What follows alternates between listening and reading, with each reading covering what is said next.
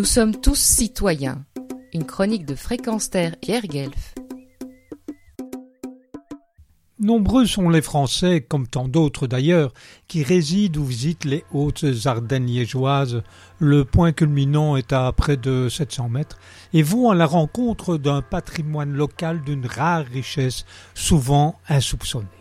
Ici défile l'histoire, avec un H majuscule, de gens qui l'ont façonné au fil des siècles, parfois tourmentés, telle la bataille des Ardennes, du labeur d'un peuple d'artisans et d'ouvriers que l'on dit têtu comme un Ardennais, alors qu'il s'agit de courage et de ténacité à la tâche, de légendes séculaires avec ses sorcières, diables, lutins, de défense et protection d'un environnement exceptionnel, de forêts, de sources, de ruisseaux et de faune et flore abondants.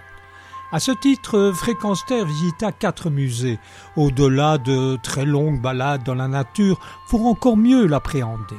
Le très riche, sur le plan des collections, musée historique de Stavelot, adjacent au musée Apollinaire, qui, pour la petite histoire, vécut dans la cité compta fleurette à Stavloten, et le musée du circuit de Francorchamps, ainsi qu'aux ruines de l'église abbatiale du XIe siècle visite également de la maison du pays de Salm à Vielsalm et son remarquable parcours découverte de la géologie, de l'histoire et du folklore proposé dans un décor étrange de galerie. Ensuite, à Salm-Château, village où Victor Hugo dessina le vieux pont Madeleine et les ruines d'un château aujourd'hui restaurées.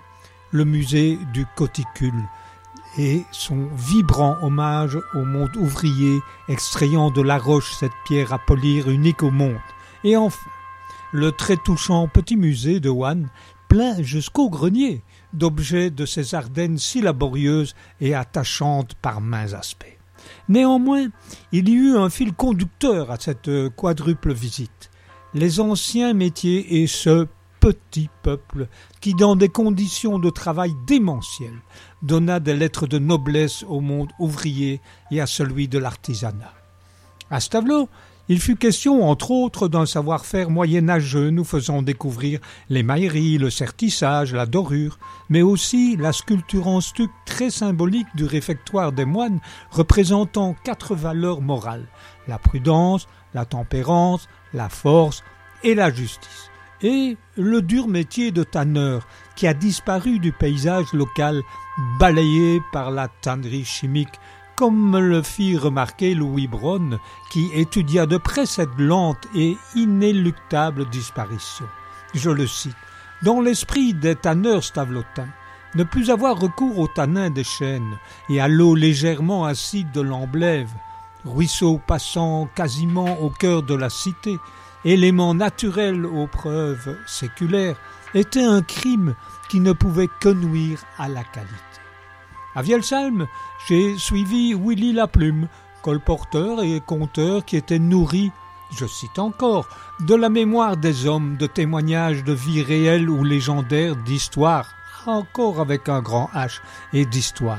Et j'ai relevé ces propos absolument scandaleux à l'encontre d'extracteurs de schiste dans les ardoisières et de travailleurs de l'ombre trimant sous terre de dix à onze heures par jour dans le froid, l'humidité, la poussière, d'où des lésions catarales et pulmonaires et un âge moyen de vie, pour ne pas dire de survie, de cinquante et un ans.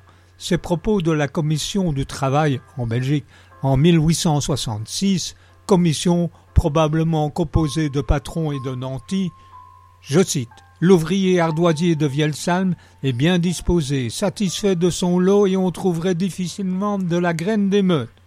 Alors qu'à Salm-Château, on apprend qu'il fallait extraire une tonne de roche pour un kilo de coticules ou pierres à aiguiser façonnées à la main, et que, encore une citation, Explication disposée près de la reconstitution d'un atelier qui, à l'heure actuelle, serait fermé sur le champ pour insécurité et insalubrité, malgré un travail éprouvant, il y eut très peu de grèves, alors que les ouvriers avaient les mains en sang, l'apprentissage débutant à 14 ans encore avant 1921.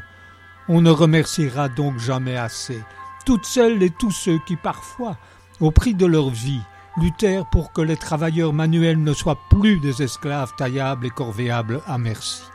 Et en regardant de plus près les outils des anciens métiers ruraux exposés au musée de Wann, ceci ne peut que confirmer pareil remerciement et l'hommage que leur rendent implicitement les quatre musées cités.